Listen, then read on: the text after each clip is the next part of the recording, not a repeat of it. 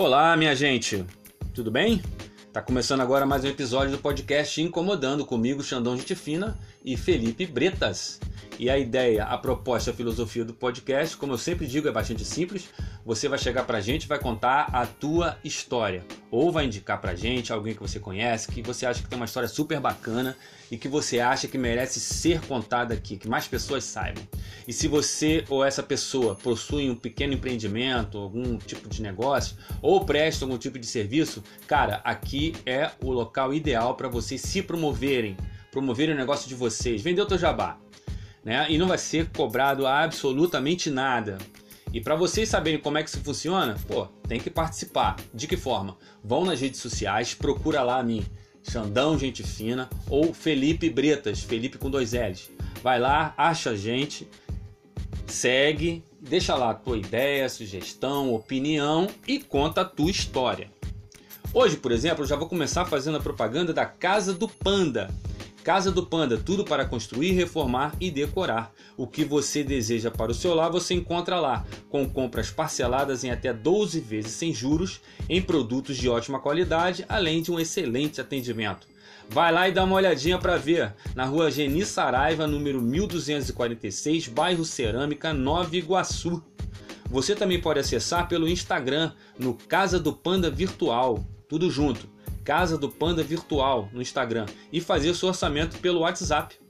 WhatsApp 21 96 926 7209 21 96 926 7209 Casa do Panda, construção, reforma e decoração.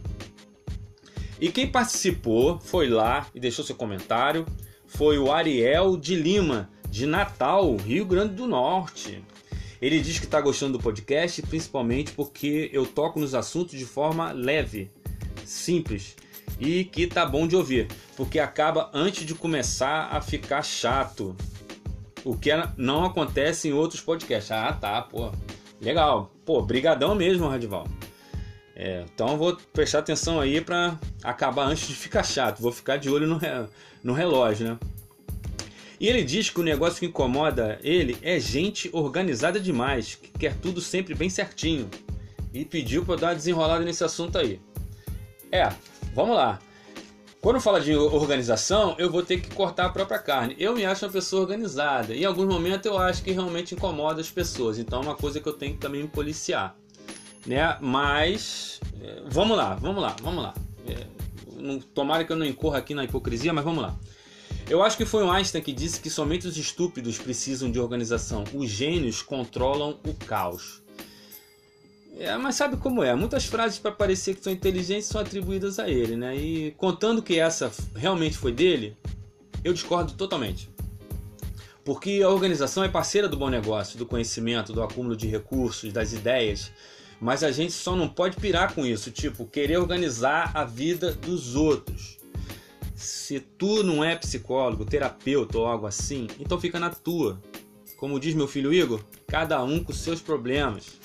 E é, e é aí.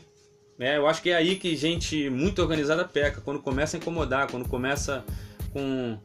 Ah, se eu fosse você, né, no seu lugar, não é melhor desse jeito. Só que se manifesta não na posição louvável de ajudar, mas de criticar. Pô, deixa a pessoa com a bagunça dela, irmão. Se bem que gente muito bagunceira também incomoda muito, né? Mas é assunto para outro episódio. Vamos, vamos, vamos nos ater a esse aqui. Enfim, tem gente que chega e bagunça tudo. Tem gente que chega e arruma tudo. Só não podemos confundir o que é muito usual, confundir quem é organizado com quem tem toque. Porque aí já é transtorno obsessivo compulsivo e isso é coisa séria. Essa parada, por mais que faça a gente rir por causa de certos comportamentos de tics, é dolorosa para quem tem, para quem é diagnosticado, né? É difícil. Então, vamos talvez separar as coisas. Eu mesmo sou considerado uma pessoa organizada, pelo menos minha esposa e meus filhos pensam assim. Aí eu vi que nessa de tomar vacina e tal, eu descobri que nem carteira de vacinação eu tenho. Uma pessoa realmente organizada deixaria isso para trás? Nunca. Pessoa organizada mesmo, daquelas que incomodam os outros, a gente percebe por pequenos detalhes. Por exemplo, tu vai na casa da pessoa e parece que tu tá num cenário de novela, num centro cirúrgico. O sofá não tem uma mancha, os tapetes não tem um fio puxado, pô. A mesa não tem uma marca de copo. É, é, tu percebe? Com certeza, se você conseguir chegar na gaveta dessa pessoa, vai estar tá tudo lá arrumado, cada um com seu cada qual. As cuecas, as calcinhas arrumadas em degradê. Eu, na minha organização, tenho uma gaveta onde eu guardo cueca, meia, pólice de seguro, caneta, fio dental, caso eu precise, sei lá, colecionável de Star Wars. Mas é o meu caos, onde tudo está perfeitamente perdido em seu lugar. Lógico que quem, tem, quem mantém a casa arrumada não perde nada, né? Mas paranoia também não, né? E se você pede para um filho arrumar o quarto, aí você é o chato ou a chata que tem mania de arrumação. Não, não é bem assim. Pô, meu filho quando era mais novo, que eu mandava ele arrumar o quarto, a arrumação dele era simplesmente pegar a bagunça que tava na cama e botar na cadeira.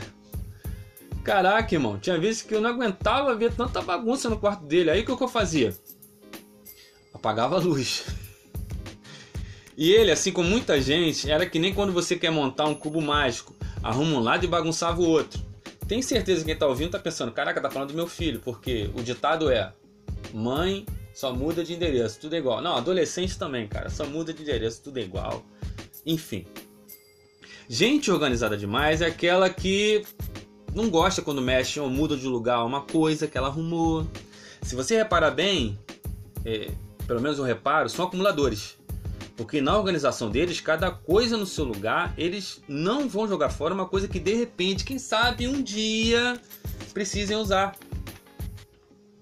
Sabe? Aquelas que gostam de tudo nos mínimos detalhes. Não tem jogo de cintura. São as que gostam de sentar no mesmo assento no transporte público. Que planejam a semana toda na agenda, contando até os imprevistos. É, é organizado, organizado. São os preocupados com limpeza, são os que é, quando fica preocupado se deram aquela conferida no interruptor, na torneira da cozinha, se fecharam o gás. Essa parada de usar máscara e usar álcool em gel praticamente foi a desculpa ideal para muitos. Lógico, porque antes da pandemia ficava meio sem sentido usar máscara e dizer que era por ser fã do Michael Jackson, né? Seguinte, se alguém se identificou com alguma dessas paradas, pode ficar tranquilo que ninguém tá sozinho. Sim, é normal, muito mais normal do que se acha. Então, de repente, você é aquele que incomoda sim quem tá à tua volta. Só se cuida, porque se alguma coisa dessas começar a te travar, é, te deixar menos produtivo, sociável, aí, meus queridos, é hora de buscar ajuda mesmo, porque pode estar tá se transformando sim num transtorno. Porque a vida, a vida tem uma certa bagunça, que tem lá o seu charme. Né? Muitas vezes é justamente quando a gente está todo bagunçado, largado, com o olho cheio de remela, com a boca suja, que resolve aparecer visita em casa. E aí, vai fazer o quê? Fingir que não tá? Pedir para visita dar uma volta no quarteirão e voltar depois? Não, cara, é assim mesmo. Tem que encarar. A vida é uma bagunça muitas vezes.